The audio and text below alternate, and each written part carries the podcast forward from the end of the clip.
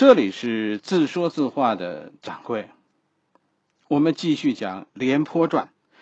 今天我们讲第十一回商鞅变法。上一回咱们说到魏国与齐国围魏救赵之战，就在这会儿，在秦国一场改革也开始了。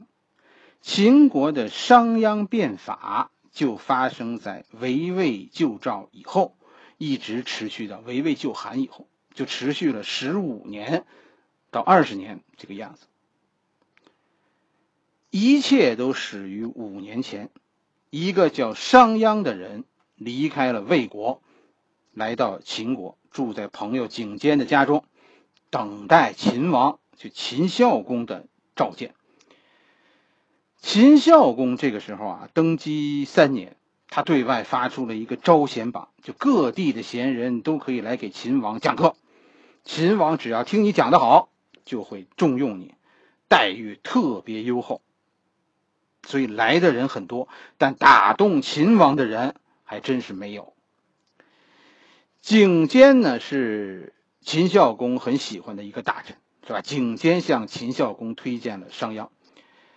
你要知道，这个时候的商鞅是三十七岁，而这位决心问鼎天下的秦王秦孝公，这一年只有二十三岁。三十七岁的商鞅与二十三岁的秦王的这次谈话，历史上有记载。商鞅据说三次见到秦孝公，第一次，商鞅给秦孝公讲地道，皇帝的地地道。愣是把这位二十三岁的秦孝公说睡了，睡着了，商鞅只得离开。事后呢，秦孝公和这景监说：“说你推荐的这个商鞅啊，他他就是一个妄谈天下的狂徒。”可是景监很坚持，是吧？您您再给他一次机会。您都没听他说完，你怎么知道他说的好不好呢？于是。五天以后，商鞅第二次见秦孝，秦孝公，商鞅呢给秦孝公讲讲王道。秦孝公没说啥，等商鞅离开了，秦孝公和景监说说这不过就是一个迂腐的儒生。景监把这个话告诉了商鞅，商鞅就请求景监说：“你帮帮忙，让我再次觐见秦王。”景监这个人果然在秦孝王面、秦孝公面前有面子，是吧？商鞅于是第三次见到秦孝公，商鞅给秦孝公讲霸道，称霸的霸，霸道。秦孝公据说听得兴高采烈，史书上说呢，说当时啊，当时人都是席地而坐的，就秦孝公听得入神，就不知不觉的就往商鞅跟前凑，最后两个人的膝盖都靠在了一起。就这样，连着谈了两天，秦孝公就决定用商鞅变法图强。首先，你应该明白的是，商鞅不是一个被儒家接纳的人物。儒家认为秦是走了弯路的，而商鞅是一个教人走弯路的坏人。商鞅的故事其实都是站在这个立场上讲述的。地道、王道、霸道是什么呢？儒家认为啊，这个地道是什么呢？地道是你要教化你的子民，让这些子民都行仁义，当君子，这样天下大治，对吧？这是地道。古代的那些三皇五帝都是那么干的。王道是说什么呢？王道是说，我达不到地道那个样子。但但，天子可以行仁义，是吧？我给民众做榜样，这样也可以做到天下大治，这就叫王道。王道就是天子行仁义。霸道是什么呢？好多人就说说霸道就是暴力，是吧？不不是这样啊，不是不对。儒家口中的霸道是什么？是诸侯行仁义，在局部。建立王道，从而天下归心，在儒家的观点中是没有暴力的，儒家的脑子里是没有强权的，所以他们记录的商鞅，我跟你说，并不是商鞅的本来面貌。中国这个时候啊，开始出现了一批所谓的职业政治家，是吧？这是好听的。他们和以前的诸子百家截然不同。诸子百家在这以前也有从政的，但基本上来说，他们都是贵族之学，是我们所说的学者。他们有自己一定的政治主张，他们也从政。其实呢，他们从政是实现实践某种自己的政治主张。成功或者失败，其实他们都有自己的一套。你比如孔子，他一生都推行王道。其实，在春秋以前的这些诸子，大体上其实都是如此。但商鞅，你看明白了吗？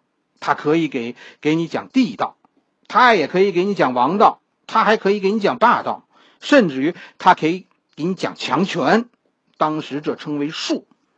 什么意思呢？商鞅啊，你听好，商鞅是没有自己的主张的，他就是帮着诸侯或者士大夫实现他们的主张的。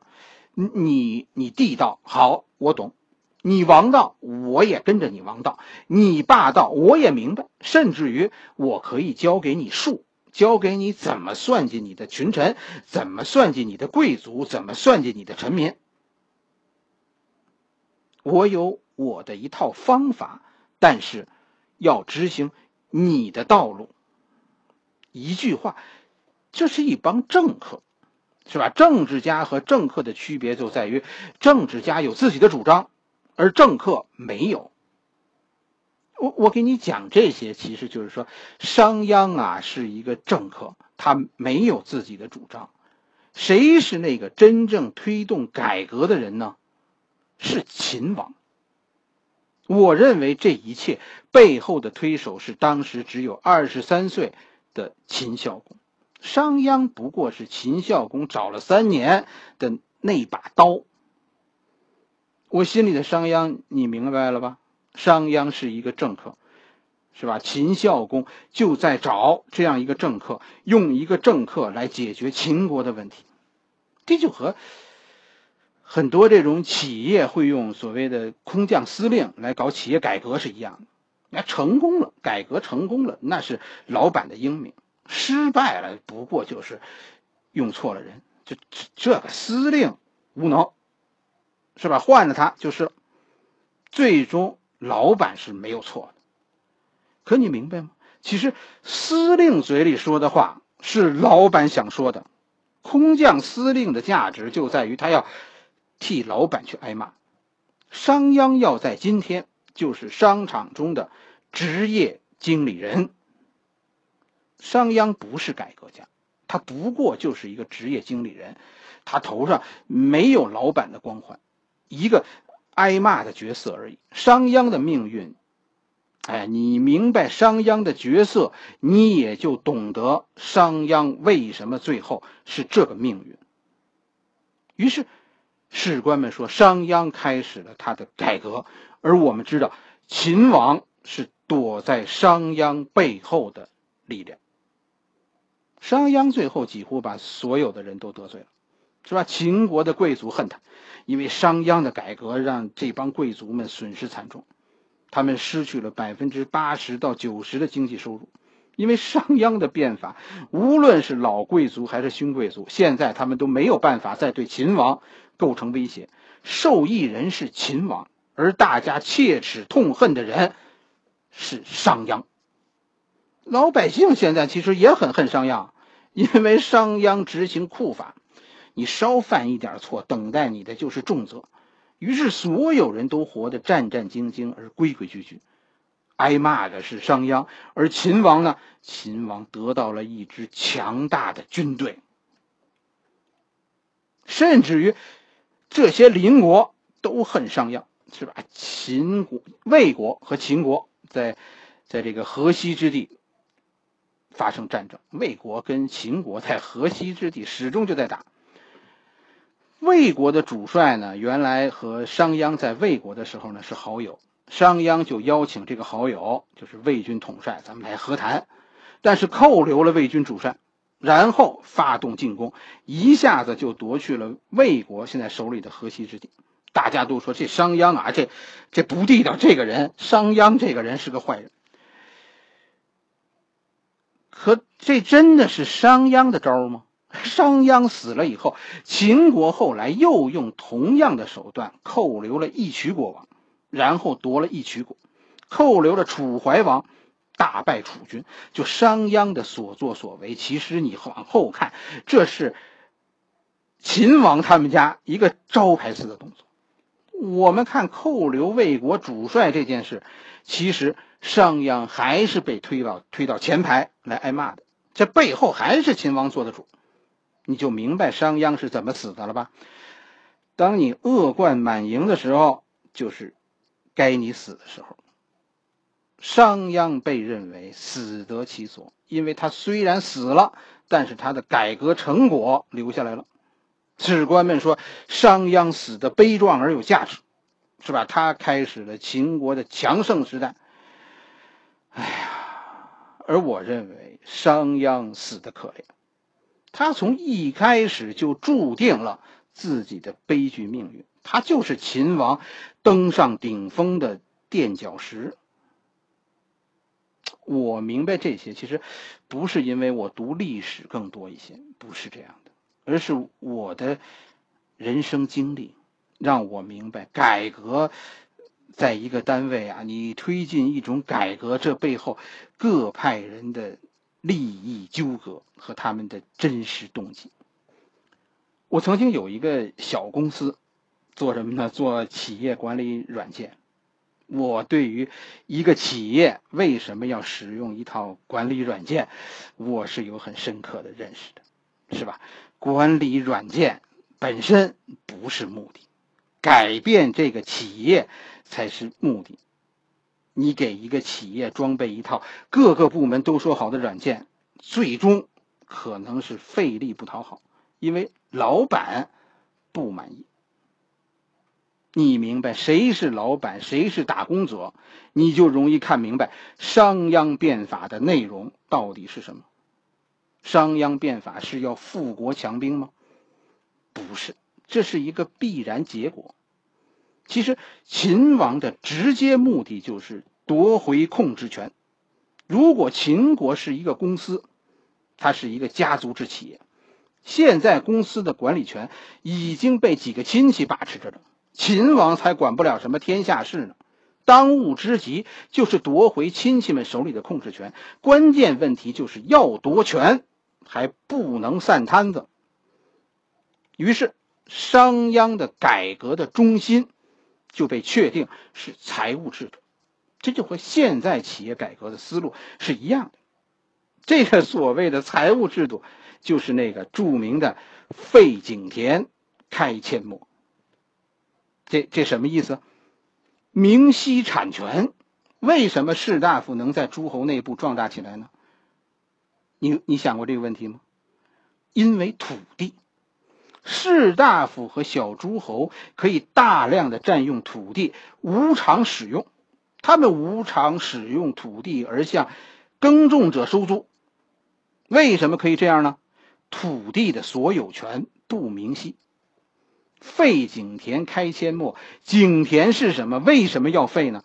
井田已经是明确归属的土地，这叫井田。阡陌是什么呢？阡陌是现在被使用而不明确归属的土地。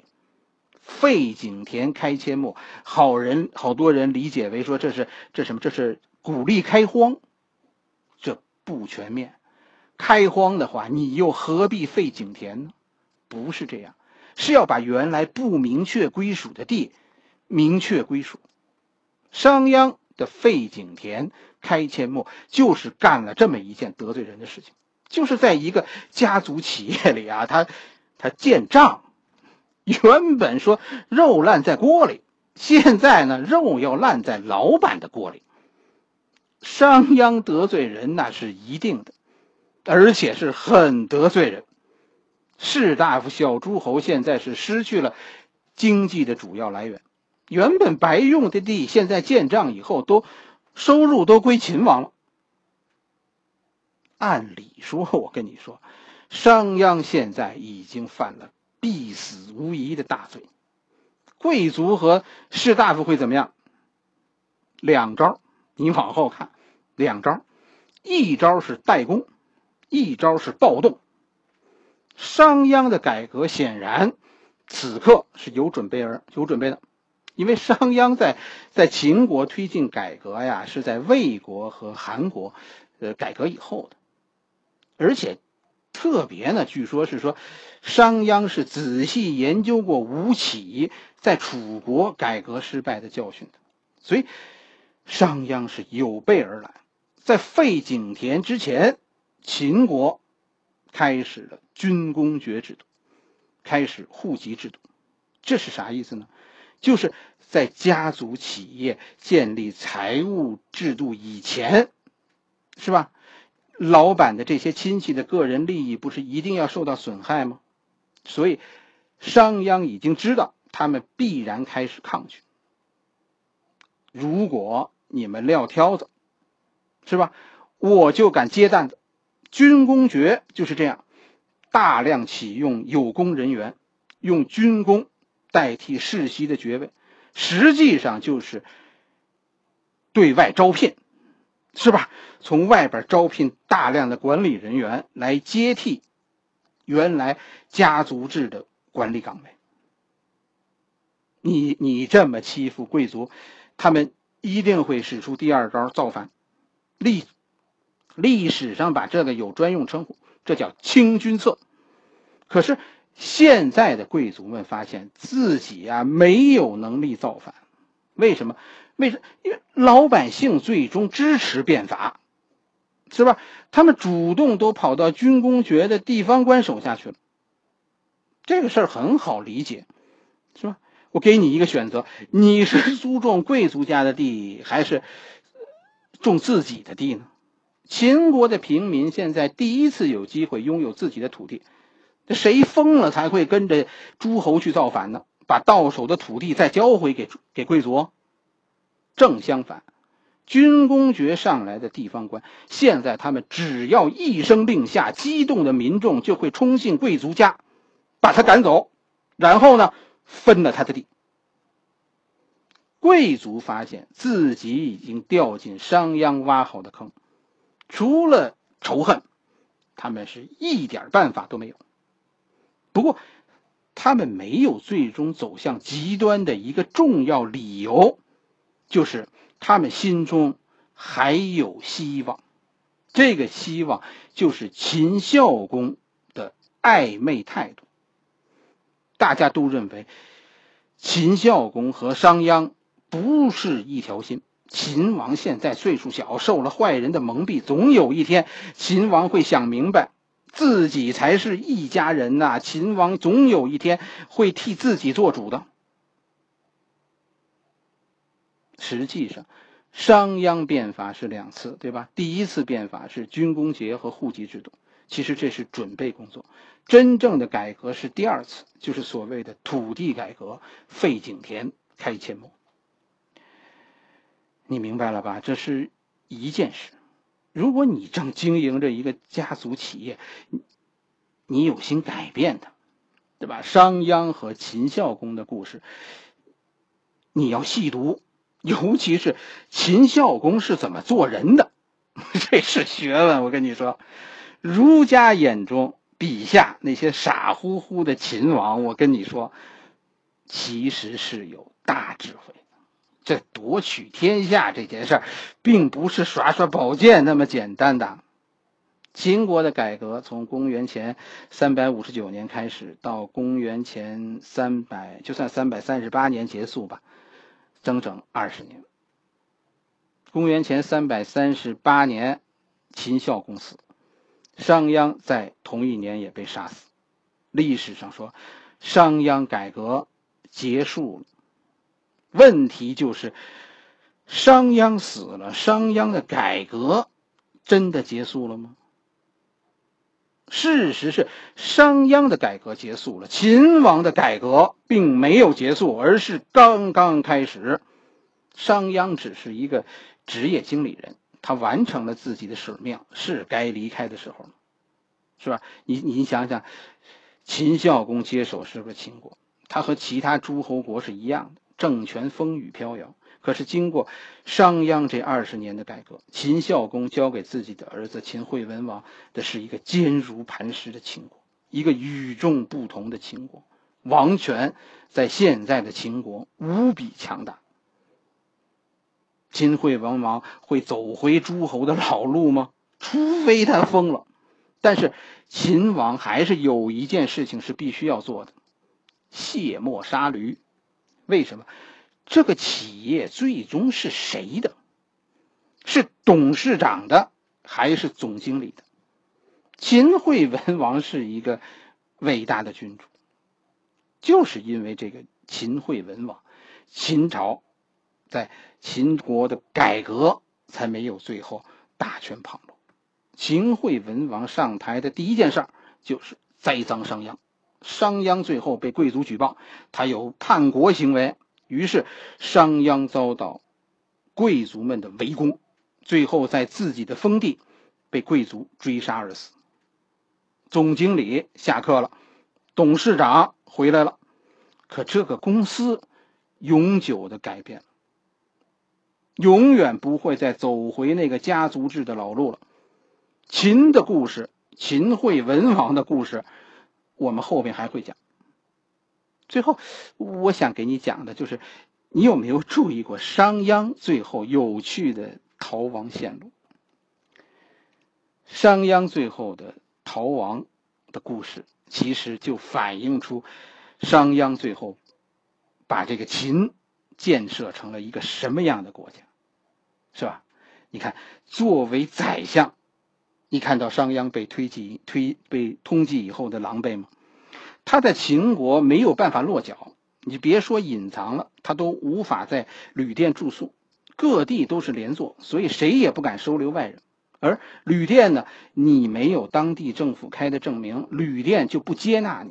于是商鞅只能在秦国一路狂奔，因为拿不到证明文件，他最后无法通过关卡返回自己的封地，他只得最后呢，他只得最后逃往魏国。从魏国绕道逃回自己的封地商，你看看秦国的治安管理，这这是多么严密啊！